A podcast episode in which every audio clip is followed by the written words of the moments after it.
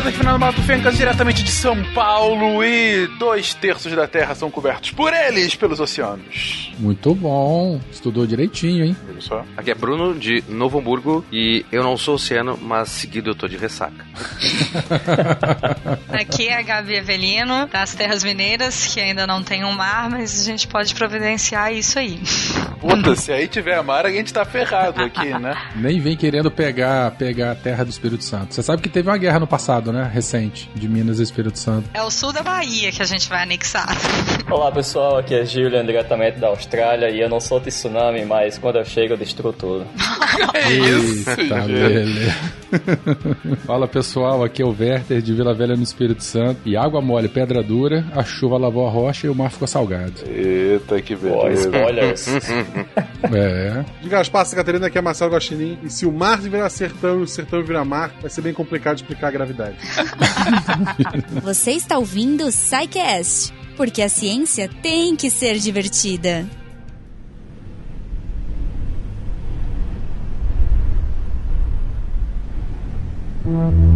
Queridões, começamos mais um episódio. Agora, falando sobre os oceanos. Faz muito tempo aqui no SciCast que a gente não falava sobre eles. Eu acho que o último episódio em que a gente cita oceanos é Saúde dos Mares 98, mas nossa, Isso aí. mais de 200 episódios atrás, lá nos primórdios do SciCast. E agora voltamos a falar sobre os oceanos, mas uma abordagem um pouco diferente. Vamos falar sobre a geomorfologia dos oceanos. Eu tava comentando antes de começar a gravação que é talvez um dos maiores trava-línguas que a gente tem de nomes de episódio aqui do SciCast. E eu acho que a gente tem que começar justamente explicando, afinal, do que trata a geomorfologia do oceano. Gente, o que, que a gente vai falar aqui hoje? É o relevo, só que embaixo d'água. Que resumo sensacional. Obrigado. Pode acabar por aqui, editor. É, pronto, gente. Boa noite. Mas é basicamente isso, então? É o que, que tem embaixo da água, o, o relevo, como tá- foi formado, enfim, o que, que realmente se estuda? Ó, o geógrafo zoando o termo, hein? Aí não pode não, hein? Mas a geomorfologia é uma área da- das ciências da Terra, das ciências naturais, que ela estuda as, as formas superficiais de relevo, né? É, as montanhas, os vales, é, planaltos, planícies. No nosso caso aqui, como a gente vai falar de geomorfologia dos oceanos, a gente vai trabalhar um pouco, discutir um pouco sobre as diferentes formas ou as diferentes formações que estão dentro do contexto oceanográfico. Desde a região costeira até as planícies abissais e tal. Vamos tentar passar por várias províncias batimétricas. Mas basicamente a geomorfologia é isso, estuda a formação né, eh, e o histórico do, do seu desenvolvimento, das suas transformações que ocorreram na crosta terrestre ao longo do tempo. Né, porque aqui a gente está falando só das camadas superficiais do relevo, seja o relevo emerso nos continentes ou o relevo submerso dentro dos oceanos. Então é uma mistura um pouco de geografia e geologia. Isso. A, a geomorfologia, né? Como ela é essa junção entre a geologia e a geografia, ela leva, ela tem dois caminhos de pensamento. O primeiro vai levar em consideração todos os elementos que vieram de dentro da Terra. A gente pode pensar assim, nas rochas, no vulcanismo, na movimentação das placas tectônicas, são o que a gente vai chamar dos agentes endógenos. Então é tudo que tem a ver com a parte de dentro, interior à Terra. E também existem os fatores exógenos, ou seja, o que está fora na nossa superfície, no caso, né? Aqui falando da geomorfologia continental, que é diferente da oceânica, porque na geomorfologia continental, por exemplo, a gente vai considerar os elementos climáticos que vão atuar no processo de formação dessas formas de relevo, que é o que a geomorfologia estuda. Acho que você podia dar um exemplo, hein, ô Gabi? Você falou uma coisa interessante aí do, do- dos elementos climáticos. Você podia dar um exemplo aí do- de elementos climáticos alterando. É o caso da chuva, por exemplo. Quando chove, podem acontecer duas coisas que vão interferir no relevo, por exemplo, no caso da chuva. A gente pode vai ter a chuva, essa água, ela pode infiltrar no solo e agir, né, de modo mais interno, e ela também pode ajudar no processo erosivo, que vai ser levando mesmo o que tiver solto por cima, por exemplo, exemplo, em um morro, no caso de chuva, a gente é muito, muito comum a gente ver essas enxurradas. E essas enxurradas ajudam no processo erosivo e isso é um jeito de criar formas no relevo. Então, a geomorfologia, a, pelo menos a geomorfologia continental, trabalha considerando as, os agentes endógenos e os exógenos. No caso da oceânica, os agentes endógenos são mais importantes, já que todas essas formas então, estão embaixo da água e o processo funciona de uma maneira diferente. Não, deu para entender bem essa distinção inicial que você fez aí, Gabi. Mas, de qualquer forma, eu imagino que seja é, hoje embaixo da água, seja acima da mesma, a origem desses solos, a origem desse relevo é comum aos dois, né? Digo, é, não havia a Terra e depois se formou o relevo. Foi o contrário, o histórico da formação do planeta, não? É, qual é a origem, então, afinal, do relevo que a gente tem hoje, acima e embaixo da água? Começamos por Gênesis. Vai, no primeiro dia. vai cair no Enem. é, é muito possível. Como a gente já comentou no cast sobre formação do. Foi comentado no cast de formação do sistema solar, a, a Terra começou por acreção e, e, um monte de pedacinhos. A gente não, não vamos entrar em detalhe, né? Mas tem um cast só sobre isso. Tem dois casts só sobre isso. Então começou a ter vários, digamos, átomos e pedacinhos de poeira no, no sistema solar que foram se juntando, formando então planetoides, inclusive a Terra, que foi agregando mais e mais massa. Tudo isso a partir de atração gravitacional. Com isso, a gente tem várias, vários tipos de elemento aqui no, no nosso planeta. A maioria dos leves foi soprado, a gente perdeu. Dentre eles, inclusive, a água. Depois, talvez a gente fale sobre. Mas uma coisa diferencial que a Terra tem é que ela sofreu diferenciação. Que bonito, né? Então, o que, que significa isso? Que a gente tem a nosso, nosso planeta, ele é formado por camadinha. Então, gente tem o núcleo interno, tem o núcleo externo, tem o manto, tem a crosta e tudo isso em cada, cada nível a gente vai ter uma série de elementos de densidades diferentes, porque justamente o que é mais denso vai para baixo, menos denso boia, que vai ser bem importante. Na, parece muito simples, mas vai ser importante nesse, ao longo do programa. Uh, então, elementos mais leves a gente consegue ter aqui na, na nossa crosta, que é uma camada muito fininha de planeta, né? Então, comparado aos 6.300 quilômetros de raio, a casquinha da maçã é a crosta. E quanto que seria a casquinha da maçã na prática? Qual é o tamanho da crosta? A espessura da crosta varia de 5 a 70 quilômetros, o que é muito interessante porque a gente tem partes da crosta que são mais leves, então elas vão boiar e vão ficar mais próximas à superfície, então elas vão ter 5 quilômetros. Enquanto que, por exemplo, embaixo do Himalaia, que é uma cadeia de montanha gigante, aquilo lá é muito pesado porque tem muita montanha. Então aquilo lá afunda muito. Então aquela parte vai ser muito mais fundo na, da crosta. Olha, eu nunca tinha pensado por esse ponto de vista. Verdade, se é muito grande em cima, tem muito, é, é muita massa, tem muito peso, né? Realmente você tá jogando tudo para baixo. Faz, faz todo sentido. É meio proporcional para a quantidade que tem para cima de massa vai ter para baixo também, do que a gente pensa. E geralmente essa parte de, da crosta mais fina, ela tá nos oceanos, na bacia oceânica. Geralmente a crosta mais espessa é a crosta continental e a mais fina é a oceânica. Só para fins de comparação, me corrija se eu estiver errado, mas parece que o, o, o buraco, o fosso, a mina mais profunda, né, ela chega a ter 11 ou 12 quilômetros de profundidade. Poços de Marianas, né? Não, não, não, não. Buraco, túnel cavado pelo homem. Mina ah, cavada. Mina cavada. Pelos beleza. russos, se eu não me engano. Isso. Não dá para entrar, é só um furo de perfuração, é, né? Mas... É um poço para estudo da, da, da, crosta terrestre, só para fins didáticos aí, né? Ela tem em torno aí de 11 a 13 quilômetros, alguma coisa assim. E já que você comentou de fossas das Marianas, as fossas Marianas, elas têm aproximadamente 11 quilômetros de profundidade, mas isso a gente vai falar um pouquinho mais para frente. Só para a gente poder dar uma escala de magnitude aí do que nós estamos falando. O ponto que você quis levantar aqui, então, Werther, é que na superfície terrestre, o mais fundo que a gente já conseguiu cavar foi 12 quilômetros. É, mais ou menos por aí, eu não lembro o número exato. De uma crosta que ela chega a ter até 70, né? Nas regiões mais. Tem até 70 e de um planeta que tem 6 mil e vral. 6.300. É, 6 mil e vral. Essa, essa é a unidade de medida. Isso aí. Só um, um, adendo aqui. Eu tava esses dias, estava em obra na minha rua aqui. E eu tava saindo eu, minha esposa, minha filha, e eles estavam cavando, cavando, cavando. E eu falei, daqui a pouco o nosso bairro vai chegar no Japão. Aí a Malu perguntou: Tem como, pai? E eu respondi: Não, filha. Aí ela perguntou: Mas e o máximo que a gente consegue cavar? Não, a gente vai cavar, cavar, chega uma hora, fica é, impossível de continuar cavando. Aí ela, tipo Minecraft? Eu falei: Exatamente. Obrigado, Minecraft. Minecraft é cultura, rapaz. Sensacional. Sim, isso só um fun fact. Quanto mais, mais profundo a gente cava, mais quente fica, porque mais perto do núcleo, né? Que é uma temperatura absurda. Eu não sei, não sei exatamente o, o mas de tantos em tantos metros aumenta um grau Celsius. Então, geralmente minas grandes, minas de, sei lá, extração de algum minério, é, quando elas são muito profundas, elas precisam ter um ar condicionado muito bom para poder ventilar, senão o pessoal cozinha lá dentro. Ah, um fun fact, isso é. Quem é fã disso? Só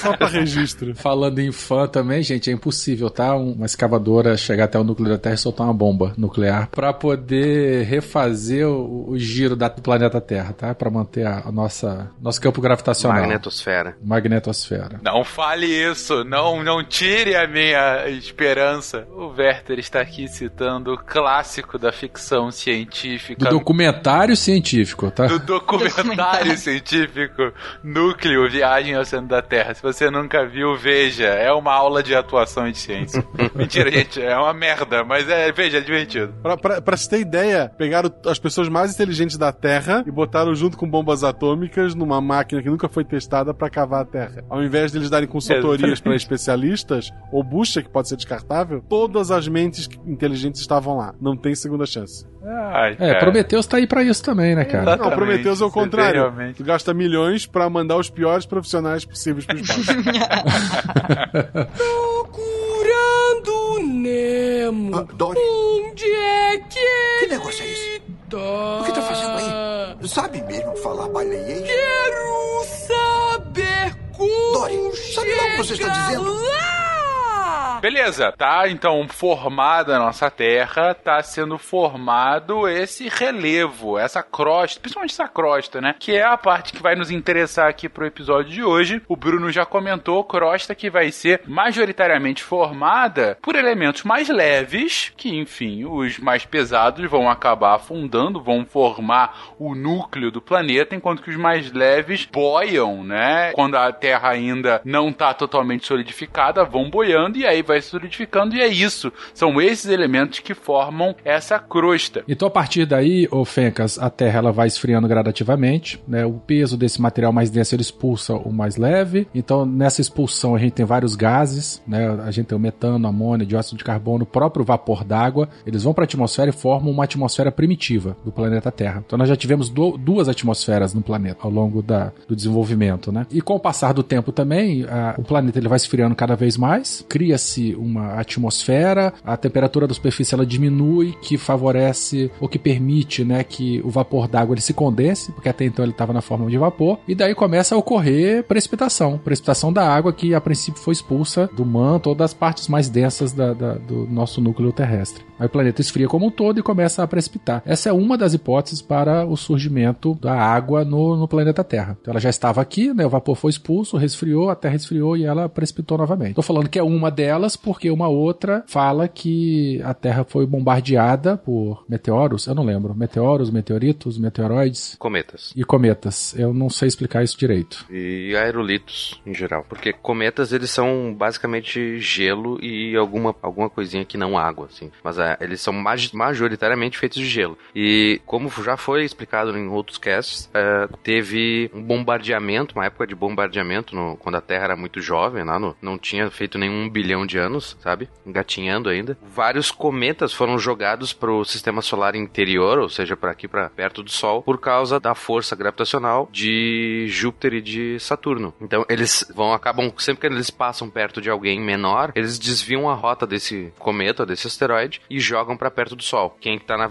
entre o Sol e eles é, era a Terra e grande parte desses cometas, ou grande parte, mas alguma parte desses cometas bateu na gente, trazendo esse gelo, bate o gelo aqui e virou água. Só que justamente era numa época em que a, a temperatura média da superfície já tinha baixado o suficiente para a gente manter água em forma líquida, porque logo antes disso a gente podia ter água em forma de vapor, só que como a gravidade da Terra não é tão grande e dependendo da temperatura média, a gente não consegue segurar. Tem um gráfico lá, um diagrama bem, bem legal, eu boto ali nas referências depois, que mostra a gravidade do planeta em função da temperatura e os gases que ele consegue segurar. por exemplo, com a atual temperatura e a, a massa da Terra, a gente não consegue segurar hélio. Justamente então o hélio que a gente solta, ele voa, voa e vai para o espaço e se perde no, no, no espaço. Enquanto que vapor de água a gente consegue segurar. Só que se a gente aumenta a temperatura, ele aumenta a velocidade dele, porque a temperatura é a velocidade das partículas, né? Então ele escapa do, do planeta. Mas quando os cometas caíram aqui, eh, a gente já tinha uma temperatura mais baixa, já tinha resfriado a, a casquinha da, da maçã e a gente conseguiu segurar e conter essa água. Essa teoria, apesar de ser muito louca, quando eu, a primeira vez que eu vi, eu pensei, não, isso aí é loucura. É, não, não tem como tanta água vir de fora. Mas tem vários estudos que mostram e, e comparam a quantidade de isótopos de deutério, né? É um isótopo do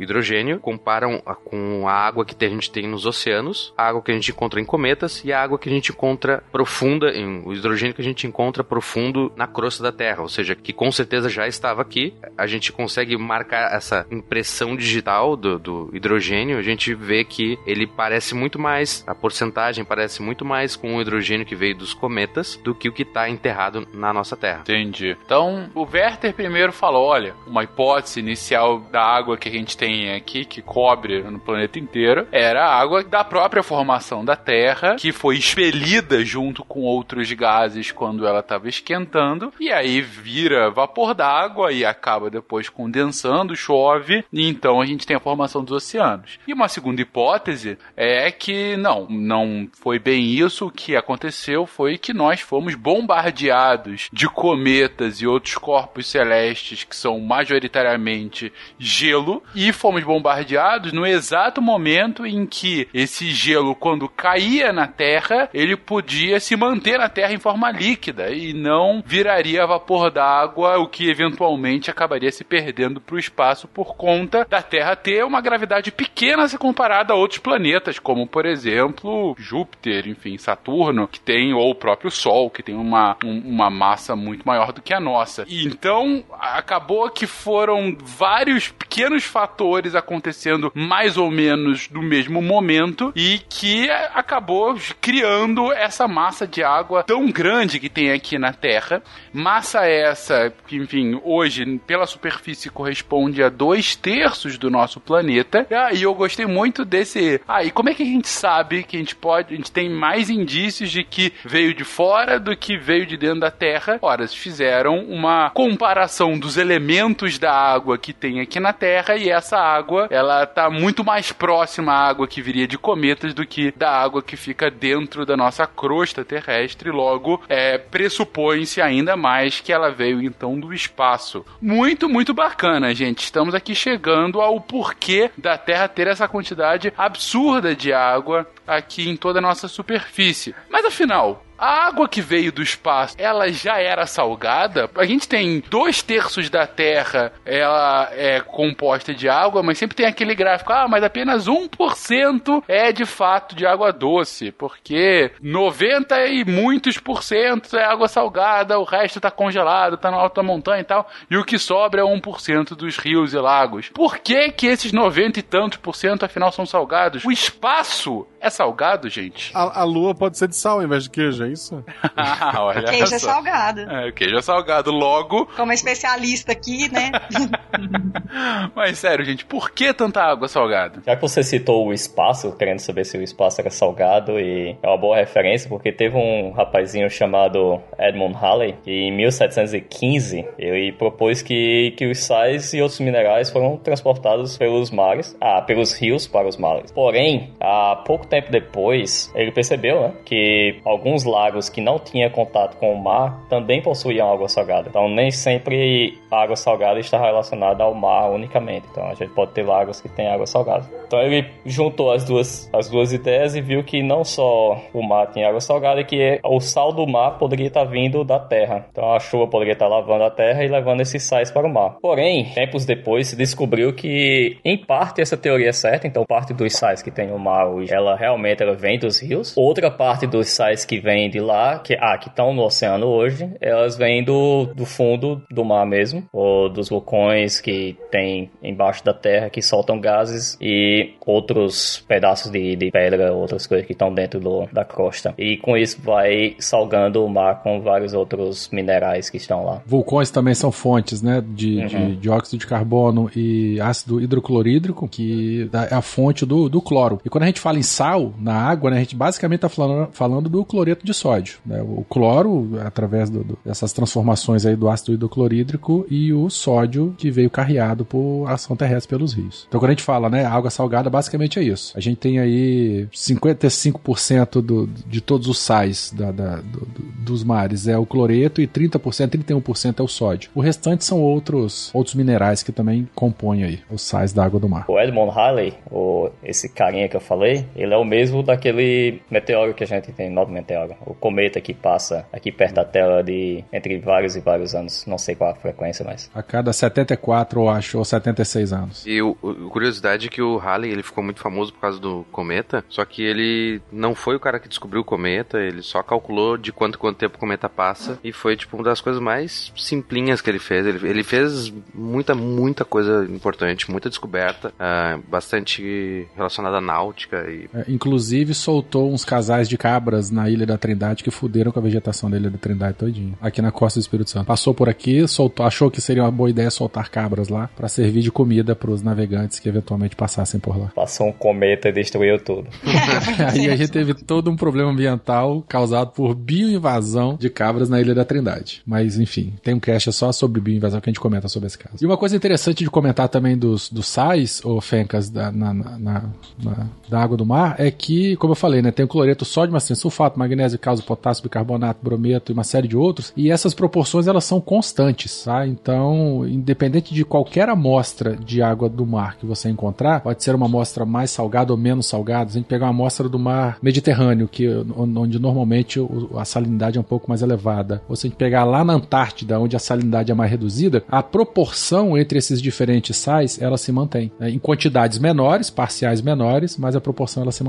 Isso é uma curiosidade bastante interessante, característica da água salgada. Depois desse pequeno hate que o Werther teve com relação ao Halley, você vê que é um negócio que tá encruado, né, nele. Pô, aqui do lado, o bairro aqui do lado de casa, cara. O homem cagou com, com a vegetação de lá. Mas, gente, juntando as coisas que a gente tá falando até agora, deixa eu ver se eu entendi. Aqui eu não estou vendo nem pauta nem nada, é uma suposição. O Bruno comentou que na formação da Terra, os elementos mais leves acabaram por submergir e estão hoje na nossa crosta. E aí veio a água que se espalhou. E aí o Werther começa a falar que majoritariamente o sal que está nessa água são dos elementos o sódio ah, e o cloreto, né? Enfim, que ah, formando o nosso famoso sal de cozinha, o nosso cloreto de sódio. Ah, sódio e cloro são dois elementos leves, ou seja, você começa a juntar as coisas aí, é isso mesmo? É, é dado que eles estavam em tanta abundância aqui na crosta, ou esse intemperismo que a Gabi colocou no início do episódio da água modificando o terreno é o que fez com que os nossos mares ficassem mais salgados? Sim, sim, basicamente é isso. Ao longo de milhões de anos aí, houve o carreamento desses sais de origem terrestre. Ou esse- esses elementos liberados pelo, pelo, pelo, por vulcanismo, né? E aí eles se associaram e formaram. Agora tem uma pergunta aqui também. Esse fluxo, essa entrada dos sais, ela continua até hoje, né? Não parou ainda.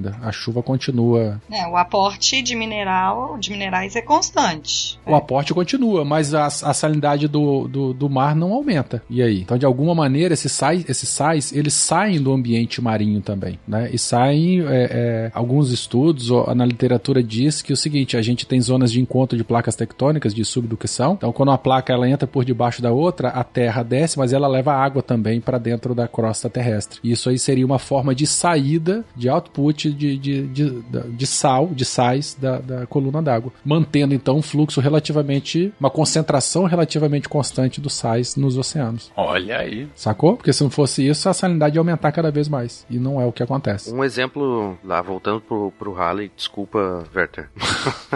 Ele já morreu mesmo, pode falar, não tem problema não. Ah, Nossa, viu que, que Que horror. ele, ele realmente tá um negócio encruado no, no coração. Mas é, o Halley ele notou o que o Julian falou, que ele no- notou que nos lagos também havia concentração de sal, só que em alguns lagos tem uma concentração maior de sal do que no, nos oceanos. Como um exemplo clássico, a gente tem o Mar Morto. No Mar Morto ele tá recebendo, tá recebendo água da chuva de vários lugares, né? Do... Não está, né, na verdade. Sim, sim, mas ele estava ou recebeu durante muito tempo, até que hoje ele tá evaporando, ou seja, perdendo mais água do que ele tá recebendo. Mas essa água que tá evaporando, tá evaporando apenas a água. Então ele tá fazendo, destilando a água e vai ficar, vai precipitar o sal. Justamente por isso que lá no, no Mar Morto a gente tem uma concentração absurda de sal. En- Enquanto que num oceano, em média, a gente tem 3 gramas por 100 ml de água, no Mar Morto a gente tem 35 gramas de sal por 100 ml de água. Então eh, é muito, muito mais denso, muito mais densa a água lá, porque tá concentrando o sal e a água tá saindo. Então o sal tá vindo de fora, como o Halley ah, tinha pensado, né? E justamente por isso que é muito fácil de boiar. Tem uns vídeos legais que tem que mostram um monte de gente boiando no, no Mar Morto enquanto ainda tem mar. Um processo final aí do, do, do que acontece, que o Bruno comentou aí, é, são aqueles desertos salinos que a gente encontra no altiplano boliviano, no, no meio da África. Até, se eu não me engano, nos Estados Unidos também tem aqueles desertos de sal, não é isso? Na verdade, eram todos mares rasos que por algum motivo perderam a comunicação com, com a, a água adjacente ou por conta do clima também a região ficou muito seca. A água evaporou, o sal precipitou, ele precipita de maneira homogênea, então o terreno ele fica bem plano, assim, bem retilíneo. Ou, inclusive, o nosso famoso pré-sal aqui, que é de quando a gente tinha, tava se separando, a, a América do Sul se separando da África, a- o Oceano Atlântico, que ainda quando era um, um jovem marzinho, várias vezes ele acabou secando. E é- essas vezes que ele secava, se concentrava todo o sal na parte de baixo e a gente criou uma camada que é chamada, eu não sei qual é o nome da camada. Pós-sal, né? O que importa é a camada de baixo, que a gente fala do pré-sal, que é o que vem antes do sal. É, são rochas, rochas porosas aí, e, é, que onde, onde tem a- o, o acúmulo, ela tá permeada aí, entremeada de, de petróleo, e aí o depósito de sal foi feito em cima dela. Então, se a gente olhar de cima para baixo da superfície, a gente encontra a camada de sal, e abaixo da camada de sal a gente encontra a camada de pré-sal, é, dessa, nessa rocha arenítica aí, que ela tá saturada de petróleo e E gás. justamente o sal que lacra ela não deixa fugir o petróleo. Excelente, excelente. Lula ficou feliz em ouvir isso.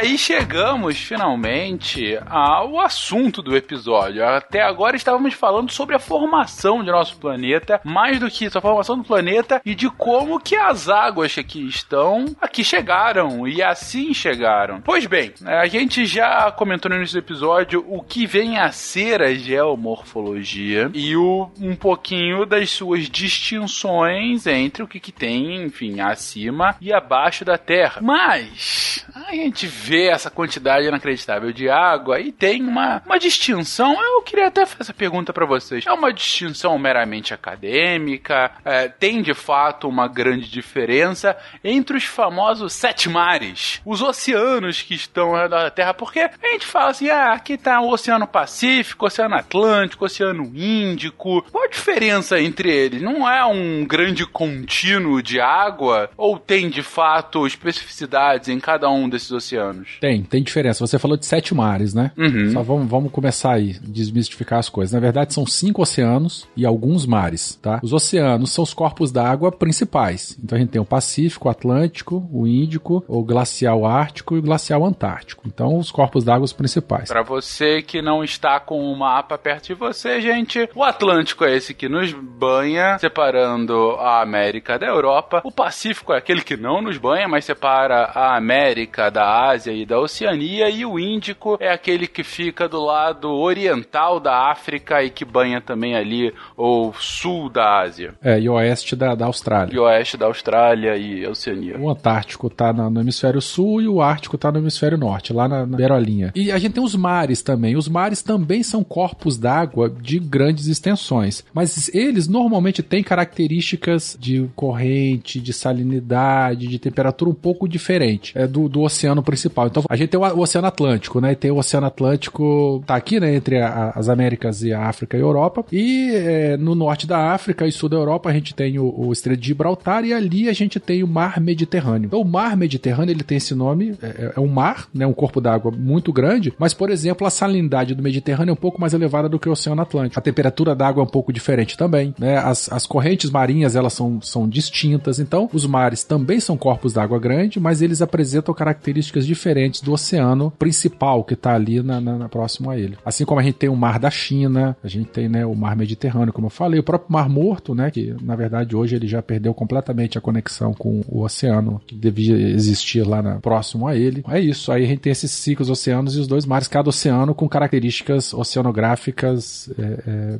bastante diferentes entre elas. E não só as características da massa d'água, mas toda a, a sua formação, a própria geologia de fundo, a formação, né, as províncias batimétricas e as formações geológicas no fundo de cada uma são bastante diferentes. Aqui, por exemplo, a gente tem aqui no Oceano Atlântico, aqui, e aqui bem pertinho da gente, a saída ali em Buenos Aires e Montevidéu, o Mar del Plata. E por que que ele tem um nome específico? Porque aquilo ali tem toda uma... a, a composição da água é, total, é, totalmente diferente do que se tu pegar um, uma amostra do meio do Oceano Atlântico. Então, porque ela, ela tá, tá trazendo sais ali de todo...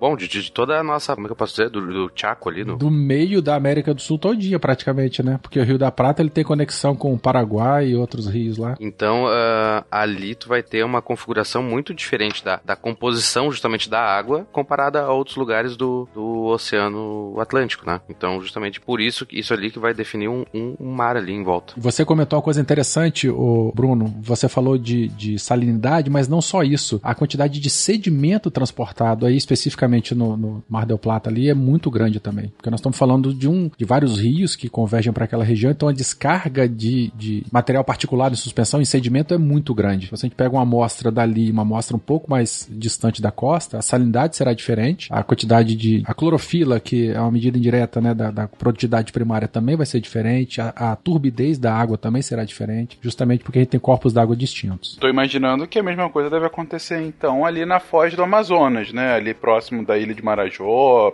próximo a Belém. Exatamente, exatamente. Rio Amazonas, inclusive, que separa duas províncias é, é, biogeográficas. Que a gente tem o norte do Brasil, lá, se a gente estiver falando de, de organismos marinhos, né? De peixes recifais, por exemplo. A gente tem uma pluma de água doce, né? E uma pluma, é, ou seja, uma água menos salgada de muito sedimento que impede, por exemplo, a comunicação de várias populações que, é, que estão no, no Caribe e que estão no norte do Brasil. Então a gente acaba separando biogeograficamente várias populações. É bem interessante o caso do Amazonas aí. Um dia que a gente falar de biogeografia, conversa mais sobre isso. Tem um exemplo que eu acho absurdo, que é os sedimentos que o Ganges, o Brahmaputra e o Meghna são três rios. Na verdade, o Ganges vira um desses aí, eu não sei qual, desculpa. Mas são, esses são três rios grandes que, que tem lá na Índia. E justamente por causa das monções, que são, que daí é um efeito de física muito legal, que influencia no, no clima, que eu acho que é um detalhe pra gente explicar. Chuva pra caramba em seis meses do ano, seca pra caramba nos outros seis meses do ano. Explicado. Praticamente.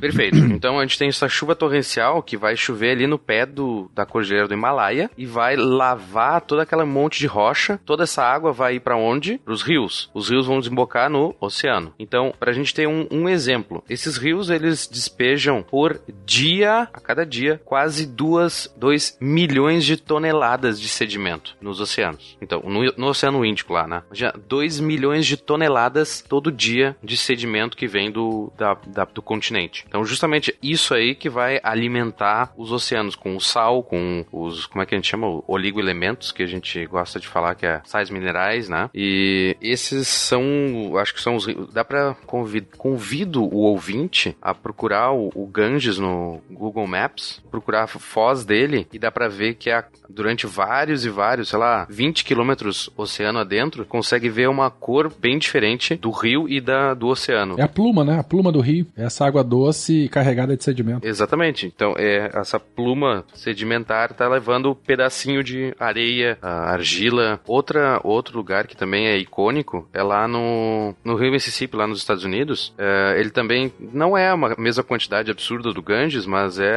ao quase, quase milhão de tonelada. Então, lá na beirinha, em New Orleans, ela é cheia de ilhotas e o rio vai entrando mar adentro centro, justamente porque essas ilhotas vão sendo construídas por sedimento que o rio traz. Então é areia que vem lá do meio do continente e vai acabar na beira da praia, vai acabar na, no, zaguando no, no delta do rio, né? Só para complementar essa questão do sedimento, isso não é ruim não, tá, gente? Porque junto com esse sedimento a gente tem uma quantidade enorme de nutrientes, fósforo, potássio, micronutrientes, macronutrientes, isso tudo vai fertilizar a água próxima desses grandes rios. Então a produtividade primária ela vai ser muito grande. A produção de fitoplâncton vai ser enorme. E aí se a gente tem muito fitoplâncton, né, que é a base da cadeia trófica alimentar marinha, a gente tem os consumidores primários, secundários, terciários, então a, a geração de biomassa é muito grande nesses, nesses locais, porque tem uma entrada absurda de nutriente também trazida pelos rios. Interessante, gente. Realmente, cara, eu fiquei impressionado com esse número que você colocou aí do Ganges, o Bruno. Puta, com a quantidade de sedimentos, de fato. Isso fora os cadáveres, né?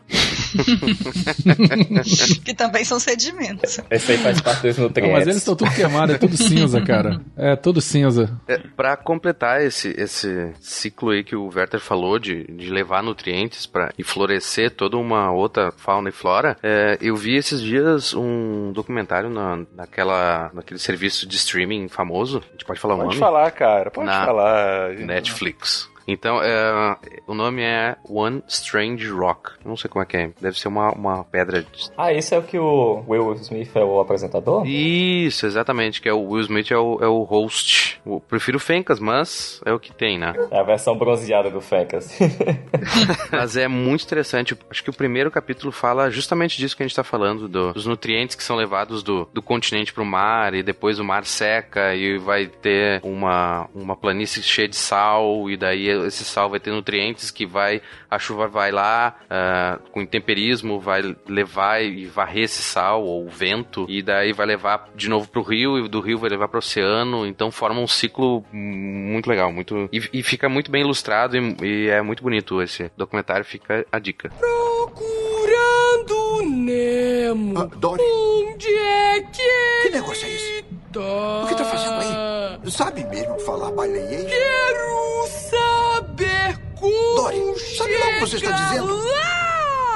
Mas, gente, uma coisa que não saiu da minha cabeça é o seguinte: o Werther, quando estava explicando o porquê do sal não ficar em grandes quantidades aqui na Terra, ele comentou assim: ah, não, porque tem os movimentos das placas tectônicas, e aí de repente a água vai para baixo e vai parar lá no centro da Terra, junto com o mal, com o sal. Ó, não falei centro da Terra, eu nego até o fim. Não, Falou não, sim não, que eu ouvi. Falou que eu ouvi. Mentira. O Werther falou que a água acaba saindo do ciclo, né? E acaba fazendo com que o sal volte à terra, por assim dizer, que não fique em altas quantidades no mar. Mas não só isso, vocês já comentaram aqui sobre separação da América com a África, já comentaram sobre movimentos é, é, por baixo da terra fazendo com que os mares tenham diferentes alturas, diferentes relevos. Gente, temos que falar sobre placas tectônicas. O que, que as placas têm a ver com esse nosso episódio aqui de hoje? Primeiro, eu acho interessante a gente ressaltar que placas tectônicas é, são é uma, uma base de, da geologia moderna, né? Mas, tipo, ontem na história da geologia. Porque até a década de 60, quase 70, tinha professor de faculdade, professor de geologia, que não acreditava em placa tectônica. E era, ah não, isso aí é uma, é uma teoria louca aí que o, o- a- os continentes se movem. que, que absurdo.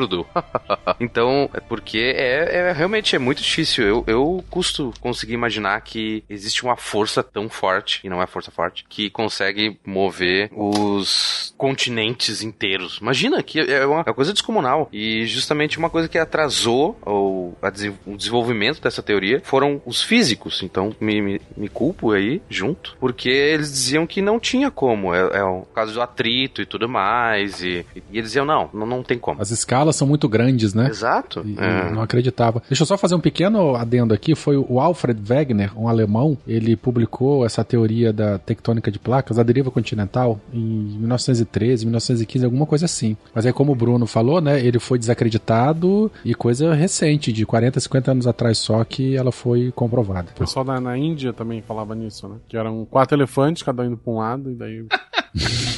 É, é, também. Eles estavam muito mais cer- certos que uma galera que estava perdida aí. Não os É. elefantes, mas os movimentos só sentidos. O Wegener foi, foi bem importante, porque além dele ter olhado o mapa e feito aquela, aquela descoberta que é quase óbvia hoje, olha, a África encaixa no Brasil, né? Ele também fez um levantamento, ele não fez só isso e daí todo mundo riu dele. Ele fez todo um levantamento de fósseis, que é bem interessante mesmo, e plantas que se achava, ah, lá em 60 milhões de anos atrás a gente tinha um fóssil que só encontra hoje, por exemplo, na Bahia e na costa da África. Por que, que a gente só encontra nesses dois lugares? Então, por que que os lugares que ele propunha que estavam unidos, é óbvio que os animais que morreram lá, a gente só vai encontrar lá naquela região hoje em dia. Então, é, não foi foi uma teoria legal que ele propôs, mas ele morreu, desapareceu, ninguém mais sabe dele. Só que daí depois, lá na década de 60, teve uma, uma mulher muito muito legal, que ela era matemática, geóloga e tudo mais, que o nome dela é Marie E ela também, óbvio, foi desacreditada e ela estava fazendo um levantamento do fundo do mar, fundo, fundo oceânico. Isso aí já tinha começado a Guerra Fria e os Estados Unidos estava começando a distribuir vários sismógrafos ao redor do globo para conseguir qualquer teste de bomba nuclear que os russos fizessem ia conseguir seriam captados por sismógrafos como micro terremotos. Mas além de bombas nucleares, eles também servem para captar terremotos. Então a Marie Tarp ela estava fazendo um levantamento do- dos de terremotos que aconteciam aqui no Atlântico e ela descobriu que eles se concentram sempre numa região que depois a gente vai chamar ali de dorsal meso-atlântica que fica exatamente no meio do mar e ela foi desenhando com base nos terremotos e isso mostrou, ela conseguiu demonstrar que formam os limites de placa, de placas tectônicas, que são justamente pedaços gigantescos da nossa crosta que estão soltos. Então eles vão indo ou para um lado, vão para o outro e sempre, digamos, boiando na, na, na, na matéria que tem mais densa embaixo. É, no caso da dorsal mesoatlântica, né, que você comentou, os continentes estão se afastando, né? Cada uma está assim. é, ali você tem uma zona de um hotspot em que o magma ele sobe e acaba separando as placas. É, onde as placas se separam num lado e no- em, em alguma outra situação elas vão se encontrar novamente. Então a placa da América do Sul ela se choca com a placa de Nazca e aí elas se, se chocam, né? Ocorre a dobra da, da crosta continental formando os Andes e logo à esquerda dos Andes, né? Se a gente estiver olhando sentido norte-sul, a gente tem eh, regiões de fossas submarinas, regiões de profundidades bastante elevadas, porque à medida que uma placa se encontra com a outra, não é isso? A que fica de cima dobra, a que fica de baixo vai descendo, formando então essas do, esses dois acidentes geográficos aí, a cordilheira e a fossa submarina. Muito importante o ouvinte, de novo, abre o Google Maps e dá uma olhadinha ao longo de toda a costa do Chile. é, tu consegue ver um, um abismo absurdo que certamente lá tem Kraken. E, e tá em alguns quilômetros depois da praia, alguns bons quilômetros, sei lá, 20 quilômetros, a, profundidade do mar ali já chega a 8 mil metros. Então é, é uma coisa bem. Eu não nadaria no Pacífico. Não, muito legal isso que vocês falaram, gente.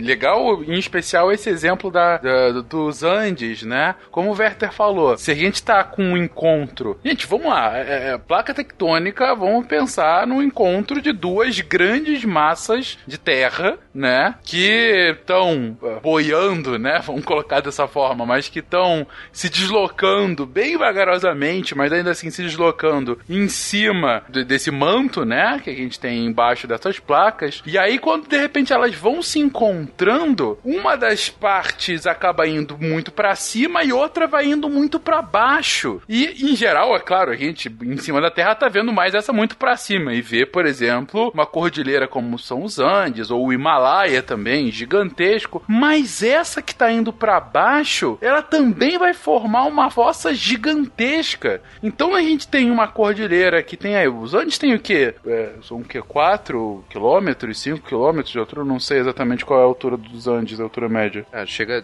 mais pro sul é um quilômetro de altura, enquanto que aqui na parte central tu tem pontos com até 7 quilômetros de altura, que é o, o Aconcagua só perde pro Monte Everest. Isso, exatamente. É, vendo aqui, a altura média dos Andes são 4 mil metros, são 4 quilômetros. E aí o Bruno fala, e embaixo tem 8 quilômetros pra baixo do mar. Gente, você vê a diferença num espaço pequeno, digo, numa distância pequena de um ponto pro outro, você tem aí uma diferença de 12 quilômetros por conta desse encontro das duas placas. Isso é muito bacana. E olha que interessante, além da dobra, né, de a gente dobrar fisicamente a placa que está na parte de cima, obviamente que a movimentação de massas, né, vão gerar terremotos, mas a, a, a força, a pressão é tão grande, né, o, atrito entre elas é tão grande que a rocha ela se liquefaz, formando então também vulcões. Então, onde a gente tem zonas de encontro de placas, a, a formação de, de vulcões é muito, a presença de vulcões ativos é muito grande. Então, por isso que, por exemplo, o Pacífico ele é circundado pelo Círculo de Fogo do Pacífico. A placa do Pacífico ela se encontra em várias regiões com outras placas, ocorrendo então a formação de fossas submarinas, né, e de muitos vulcões. Esses vulcões eles podem estar emersos, como por exemplo, ah, não vou lembrar no vulcão emerso aqui que não seja o Havaí. O Krakatoa. O Krakatoa, exatamente, bem lembrado. Teve agora há pouco, né? O Isso. filhote Mas dele. também pode ter vulcão submerso. E aí é uma coisa de louco, porque ocorre atividade, ocorre vulcanismo, expulsão de magma, expulsão de, de todo aquele material particulado de vulcão, e de repente, do nada, de uma semana para outra, brota uma ilha no meio do mar. Isso já aconteceu recentemente, assim, recentemente no- no- de 10 anos para cá, no Pacífico. Ilhas que surgiram no intervalo de tempo muito rápido, assim, questão de, de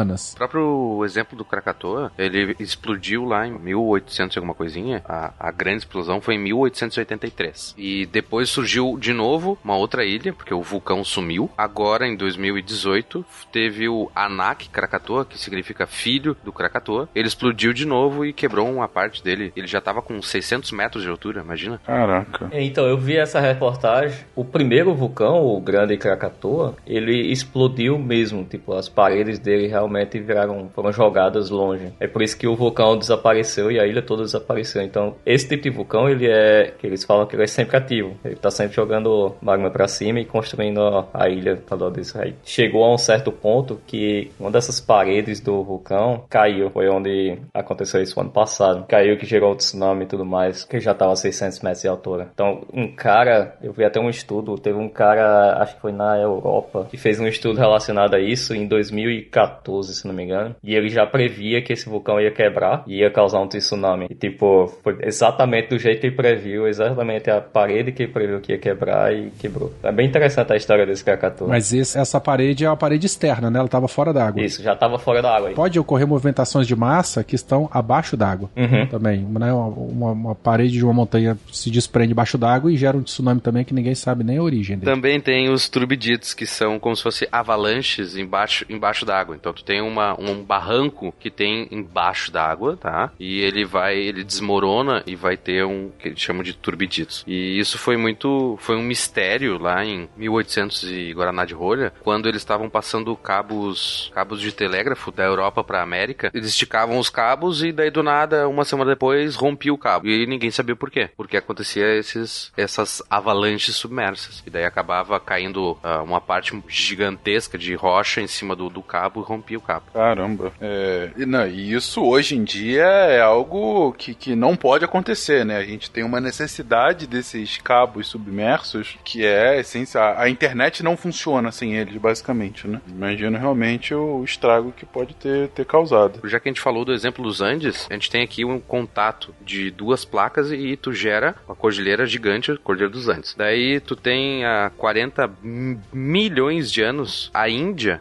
é, tanto que a gente chama ela de o subcontinente indiano, né? Porque a Índia era um continente separado e ela veio disparado assim, adoidado e bateu no sul da, da Ásia. E essa, esse choque absurdo gerou toda a cordilheira do Himalaia, que tem 400 quilômetros de extensão e montanhas absurdamente altas. Tanto que daí tu vê, a gente encontra ah, conchas de, do fundo do mar lá no, no Monte Everest. Assim como tu tem o- os Alpes no norte da Itália, a Itália também era separada da Europa, ela veio, bateu na Europa e formou os Alpes. Veio calçando a Europa. Ah, ah. Ó, ó, piadinha. Muito bem, isso aí, com a véia da Espanha e Portugal. Exatamente. Já estipulamos isso nos episódios anteriores. Então, sempre quando a gente tem cordilheiras assim muito grandes, é, não vou dizer sempre porque alguém vai dizer que tem alguma exceção, mas ah, em geral as grandes cordilheiras são todas de choques de placas tectônicas. Por isso que a gente explica o Brasil não ter grandes cordilheiras, cordilheiras tão altas quanto essas, né? Uhum. E nem maremoto e nem terremoto, como a gente conhece, né? De- devido à movimentação de placas. Só política. Essa é uma ocorrência realmente, enfim.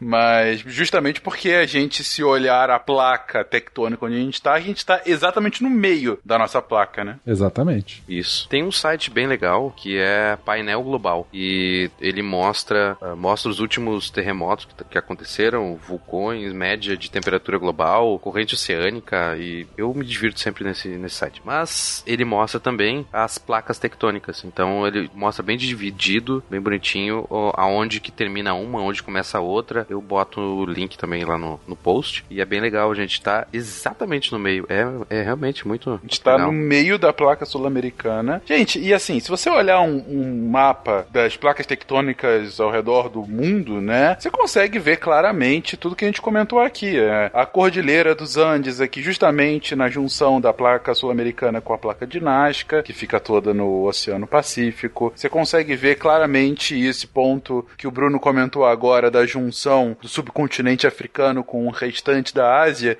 e que a falha né, da placa, a junção das duas placas, está exatamente onde fica o Himalaia. Ah, outro ponto que a gente não comentou aqui, mas que também é muito famoso, é o caso da falha de San Andreas, né? Que é justamente a junção da placa do Pacífico com a placa norte-americana, que fica que ela passa no meio do que hoje é a Califórnia e parte do México. Então, e aí você tem uma grande falha ali, né? É um, um- um vale gigantesco entre dois pedaços de terra. Enfim, muito interessante realmente isso aqui. Tem uma, como eu comentei antes, um dorsal mesoatlântica. Tu pega e dá um zoom out bem, bem bom, assim. Bem, olha o planeta meio de longe no Google Maps e a gente, tu vai conseguir notar que a metade do caminho, bem certinho, metade do caminho entre Brasil e África, tem uma rachadura gi- gigantesca que corta o planeta inteiro, quase. é, De cima a baixo. Eu já tive na dorsal mesoatlântica quando eu fui fazer uma expedição científica pro arquipélago de São Pedro e São Paulo.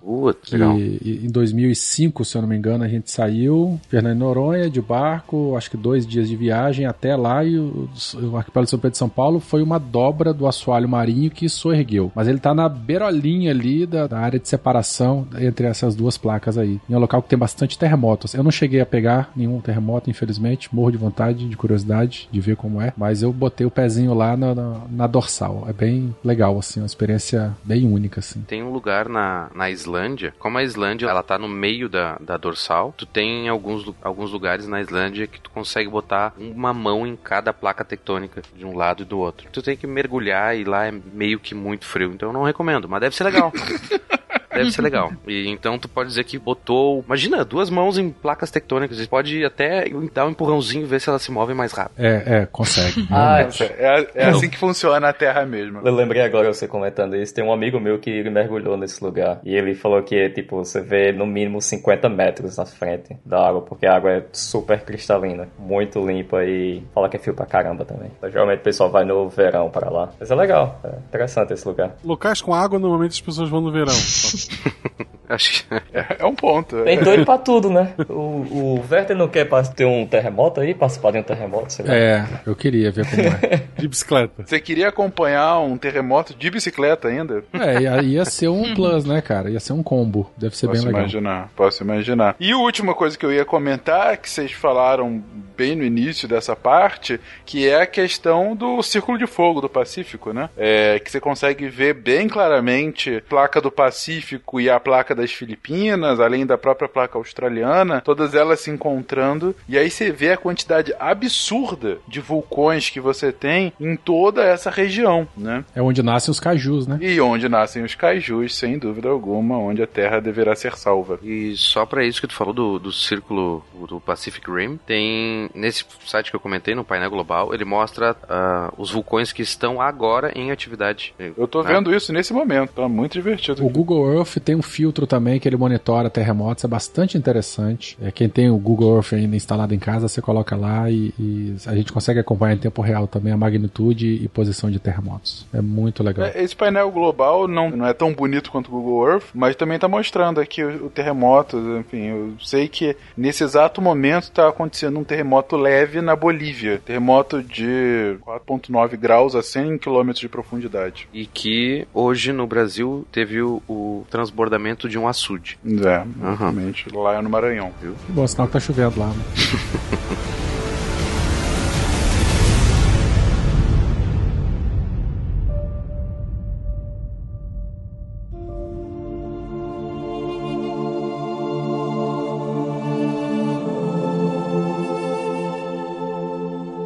Então, Fecas, a gente já comentou um pouco aí sobre vulcões submarinos, né? Sobre a própria cordilheira mesoatlântica ou dorsal centro-oceânica, né? Que nesse caso aí são zonas de separação de placas, mas a gente tem outras províncias batimétricas, né? É, que são bastante interessantes a gente comentar, como por exemplo, né? A nossa plataforma continental, que aqui no Brasil a, a, é bastante estudada, né? Por incrível que pareça, a gente conhece bastante sobre o que acontece lá. A gente tem a, a área continental, que é, seria, seria a área imersa, né? Com toda a sua formação a geografia e geologia características ao longo da, da costa brasileira, mas a gente tem um prolongamento da, do nosso continente mar adentro. Convencionou-se aí mais ou menos até 200 metros, a extensão do nosso continente até 200 metros de profundidade seria a nossa plataforma continental. Então a plataforma, é, como eu comentei, né, a plataforma continental é a projeção do nosso continente até 200 metros de, de profundidade. E uma coisa interessante é que essa plataforma continental ela não é homogênea. Em alguns locais ela é mais larga, em outros locais ela é mais, é mais estreita como por exemplo na Bahia, né? Se a gente pega 10 quilômetros a, a, leste navegando, a gente já está a mais de 200 metros de profundidade. Ou se a gente ficar na, na foz do Rio Amazonas, a gente também consegue navegar dezenas de metros, a gente está em regiões de águas rasas. É, nesse caso aí da Amazônia, especificamente por conta da, da, da, do depósito de sedimento. Em épocas em que o, o mar teve mais baixo, né? O Rio Amazonas, a descarga de sedimento era muito grande, de repente o nível do mar subiu novamente e ali ficou uma região um pouco mais rasa. Essa plataforma continental ela não é homogênea, mas é uma continuação formação da nossa, do nosso continente. E de novo, dá para ver tudo isso pelo Google Maps. Dá, e é bonito. E dá para ver claramente. É, bem ali na frente de Porto Seguro, na Bahia, em geral, é bem curta a plataforma, mas na frente de Porto Seguro é bem, bem mais extensa. É, ali em Porto Seguro, de Porto Seguro para baixo um pouquinho, sul da Bahia, até o norte do Espírito Santo, assim, a plataforma continental ela é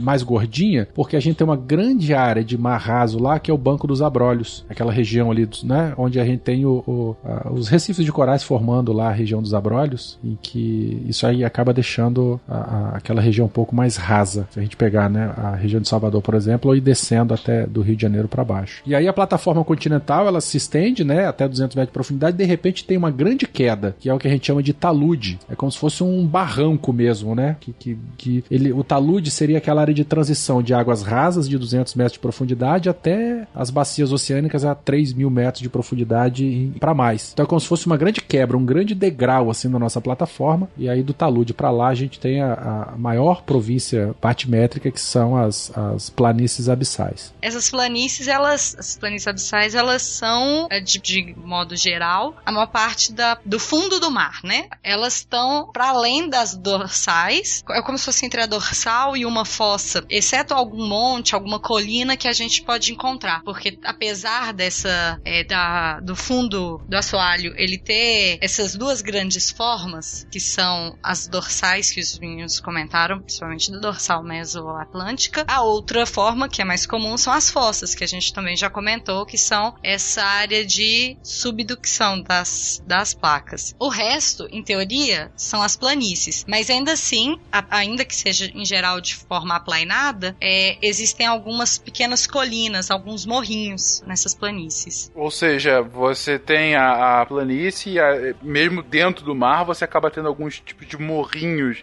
Ou seja, não é uma, uma base de oceano plano, né? É, é também bem irregular. Porque acaba, acabou tendo uma formação análoga à própria da Terra, da, da Terra superficial aqui, né? Sim, sim. Aí grande parte mesmo, né, ocupado por essas bacias e eventualmente a gente tem variações aí no, no relevo. Pensa o seguinte, a gente sai, se a gente sair, fizer um corte transversal entre, entre a América e a África, a gente tem a plataforma continental, o talude, a bacia, aí a gente vai ter a cordilheira mesoatlântica, que ela vai, né, a profundidade vai diminuir um pouco, porque ela, a base da bacia está a 4 mil, as montanhas estão, tem 3 mil metros de altura. Então a coluna d'água no topo da cordilheira mesoatlântica deve ter, sei lá, mil metros. Aí é, cai novamente, bacia, aí talude, plataforma continental, continente africano. Esse seria esse perfil do Atlântico. Do perfil do Pacífico, a gente pode ter a, o continente acabando, talude, de repente uma fossa submarina. Então, 200 metros, tem o talude que desce até, sei lá, 300, 400, e de repente uma fossa enorme que chega a 10 mil de profundidade, porque seria uma zona de encontro de placas. Aí você vai navegando mais para a esquerda, né? Se a gente sair do, da América do Sul em direção à, Ásia, Austrália, aí de repente a gente sai da fossa e cai naquela imensa bacia oceânica. E lá no Pacífico, como tem muito vulcão, também a gente tem essas outras formações aí que a Gabi bem falou aí pra gente agora há pouco. Interessante. Eu realmente não, não tinha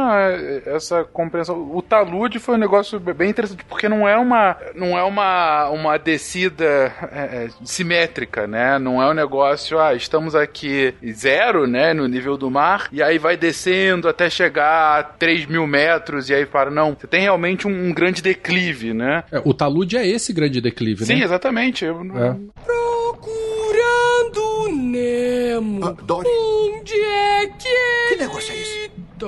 O que tá fazendo aí? Sabe mesmo falar baleia? Quero saber Dory, sabe lá o que você está dizendo?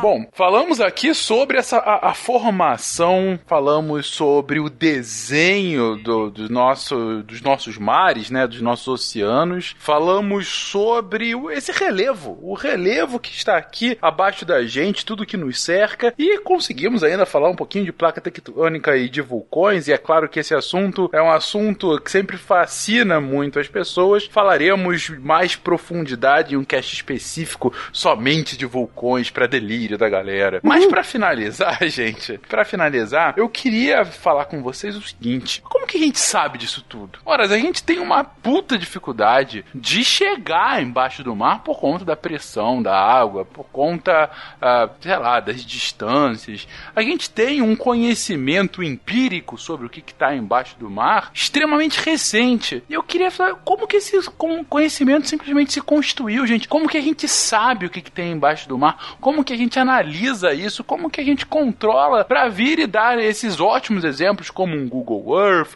como esse é, painel global que o Bruno apresentou agora? Enfim, como que a ciência se constrói nesse tema? Bom, então, uma das primeiras maneiras de ter, né, de realizar essa- esse mapeamento foi através de sonares, né? O sonar, ele fica, nesse caso, ficava num navio que estava na superfície do mar e enviava então um- uma onda, um pulso, que era que depois seria refletida, né? Então a onda vai, reflete na feição e volta. É esse tempo entre a emissão e a reflexão, né, a, volta da onda é o que seria como calculada a distância e a altura desse fundo do mar. Isso começou no século XX, começaram a ser feitas essas medições por sonar. E aí, é, a partir disso, tiveram umas outras tecnologias. Por exemplo, pode ser feito por um submersível, né, que é um, um submarinozinho que pode ser tripulado ou não. Então ele vai ser, ele pode ser controlado remotamente do navio para poder, por exemplo, colher as amostras de, de rocha e tal. Principalmente, a maior parte do oceano que a gente conhece foi mapeada através desses sonares, que foi o que eu expliquei.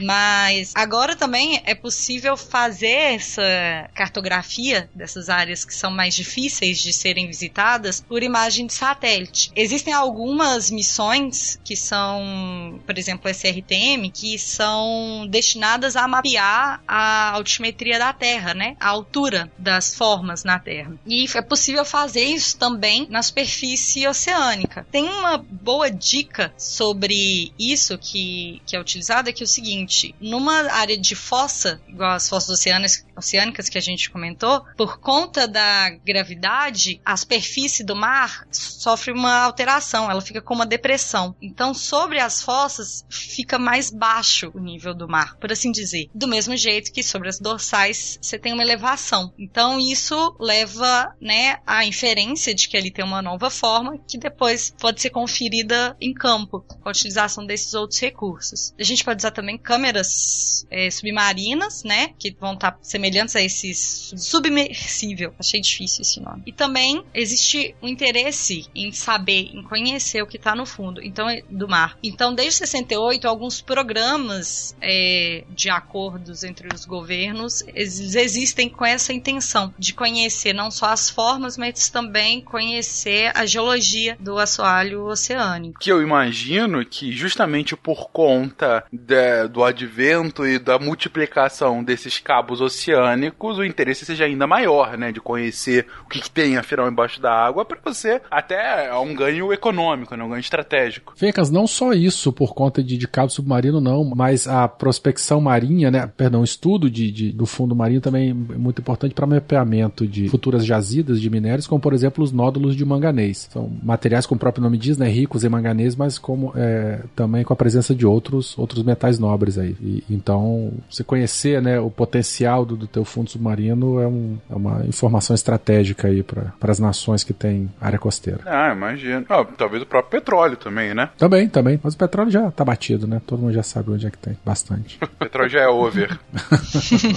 é verdade. Mas legal essa sua explicação, Gabi, de você ter a junção de uma tecnologia mais remota, né? para você ter um conhecimento, enfim, geral das áreas e a partir daí, a partir de inferências, você fazer uma, um teste de campo, né? Verificar se de fato aquilo se verifica, né? Essa coisa de sonar é tão interessante. Deixa eu só fazer uma, um, um apêndice aqui, ô, ô Fencas. É, todo mundo lembra daquele, do avião da, da francesa que caiu lá no meio do Atlântico. Como é que é o nome da companhia? Air France, em que os caras acharam as caixas pretas dos aviões, né? A gente tem que imaginar o seguinte, a Cordilheira Mesatlântica é como se fosse a, a, a Cordilheira dos Andes, né? Só que a gente, a Cordilheira dos Andes a gente vê, imagina a Cordilheira dos Andes debaixo d'água, debaixo de 4 mil, 5 mil metros de lâmina d'água. Imagine a caixa d'água no avião perdida ali no meio da Cordilheira dos Andes, né? E depois de alguns meses, quando as caixas pretas estavam próximas a esgotarem a, a, o bip do sinal, né, de localização, os radares e sonares aí super avançados conseguiram achar essas caixas pretas, mesmo perdidas aí nessa imensidão de montanhas submarinas, de tão sensíveis, né, e primorosos que são esses equipamentos. Realmente, cara, a gente às vezes perde a dimensão do tamanho que a gente tá lidando aqui, né, cara? O, o sei lá, o Pacífico, o tamanho do Pacífico, cara. Cai alguma coisinha aí no meio, é, longe, não precisa nem ser tão longe de qualquer pedaço de terra, né? Mas, cara, é, é um nada. É um nada. Você realmente, putz, perde realmente a, a, dimensão da coisa. Só um exemplo de dimensão é, que a gente tá falando aqui. Se você olhar no mapa Melbourne, Melbourne é uma baía. E você vai ver que dentro dessa baía, a gente tá tentando achar um, uma bala de canhão da Primeira Guerra Mundial. Então a gente tá mergulhando, usando é, magnetômetro e essas coisas para tentar encontrar essa bala de canhão. E olha, se você der um zoom out desse tamanho dessa baía para você encontrar uma bala de canhão, se você for pensar na caixa, na caixa preta do avião, é mais ou menos do tamanho dessa bala que a gente tá encontrando, tentando encontrar. Agora você pensa isso aí no Oceano Pacífico, na região inteira que eles estavam tentando buscar. No Atlântico, no caso, né? Do, do, do... É, Atlântico. Que é muito grande para você encontrar uma caixa preta, velho. É, na dorsal mais atlântica. E encontraram, né, cara? Encontraram. E tipo, Isso foi interessante, encontraram. vários anos que a gente tá tentando encontrar essa bala aqui e não acha. Então... Tem que chamar o Bob Barland, como é que é o nome do cara lá, que encontrou o Titanic, o produtor da National Geographic. Ficou bravo porque a moça jogou no mar ou a joia é, depois? Essa, essa, é a história, né? Na, essa é a ficção. Na história mesmo teve o... Eu acho que é o Bob Barland. Mas não foi assim que aconteceu de verdade? Tá na internet é verdade, velho. tá na internet é verdade. o cara que descobriu o Titanic. Redescobriu. É, o DiCaprio sobreviveu, fez outros filmes e tudo. é verdade. Bom, uma pequena viagem ao fundo do mar. 20 mil léguas submarina. Hã? Hã? Olha só, ninguém esperava essa. Falamos um pouquinho aqui, gente, sobre o que está, afinal, abaixo do oceano, como se formou, como o oceano se formou, por que ele é dessa forma, por que as placas tectônicas agem da forma que agem, como criam vulcões, criam fossas, criam cordilheiras e como que a ciência acaba verificando tudo isso e estudando para fazer com que a gente entenda ainda mais tudo isso que nos cerca. E lembrando, gente, que esse episódio a gente se focou na parte da geomorfologia em si. Todas as questões relacionadas a fluxos de marés, ondas, correntes oceânicas, vórtices, tsunamis e tudo mais relacionado à dinâmica da água em si, a gente verá em episódio posterior quando falaremos sobre a física relacionada ao aos mares. Palavras finais sobre um tema tão rico como esse, gente? Não fique na fossa.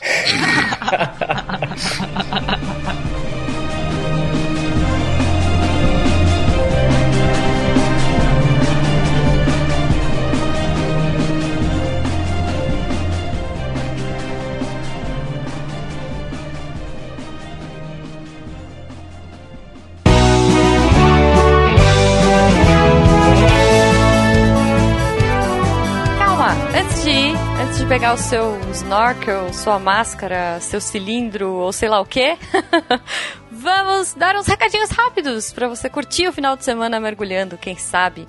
Pra, já que você aprendeu tanto sobre oceanos, vamos mergulhar, olha só que lindo. Ou sei lá, vai jogar um jogo de mar, é legal, enfim. ok, primeira coisa, eu queria divulgar que o Naelton, nosso querido deviante, estará dando um curso de astronáutica do dia 27 a 31 de maio, às 19 horas, lá no Planetário da Gávea, no Rio. Então, se você for do Rio, ó, demorou. A inscrição é 50 reais e o programa cobre elementos de mecânica celeste, foguetes, satélites, voos tripulados e sondas. Então, cara, você não precisa nem ter o ensino médio completo ainda, tá? Se você tiver curiosidade, se você quiser aprender um pouquinho mais, cola lá no Planetário, dia 27 a 31 de maio, 19 horas. Se você quiser saber mais, o site é planeta.rio. Então, vai estar aí no post também, mas, cara, o Nailton é muito querido, é muito bacana, então eu tenho certeza que vocês aí do Rio vão se divertir. E não percam essa oportunidade. Fala ele não perdeu a oportunidade. Corre, compra sua camiseta lá na Mito Camisetas. Você vai ficar chique ciência e vai ajudar o SciCast. Tem coisa melhor? Falando em ajudar o SciCast, nós temos o esquema de patronato. Se você quiser tornar a ciência ainda mais divertida a partir de um real, você pode colaborar pelo PicPay, pelo Padrim e pelo Patreon. Já agradecemos de antemão. E lembrando, se você quiser trocar ideia com a gente, se você quiser saber o melhor lugar para mergulhar ou qualquer outra coisa, se você quiser compartilhar gifs de gatinhos mergulhando, se você quiser tirar as suas dúvidas com a equipe que participou desse episódio, entra lá no post no portal do Deviante, comenta e com certeza alguém vai te responder. Além de você poder fazer amizades, olha só, achar um clube de mergulho, quem sabe? Se você quiser mandar uma coisa mais, fala que eu te escuto, pode ser no e-mail contato@saicast.com.br. Não deixe de seguir a gente nas redes sociais, Portal Deviante, no Twitter e no Instagram, Facebook também, mas, né, quem usa o Facebook? Enfim, polêmica. então é isso, espero que vocês curtam o final de semana e até semana que vem. Se a ciência não for divertida, tem alguma coisa errada. Tem que ser divertida. A coisa mais divertida que tem é a ciência.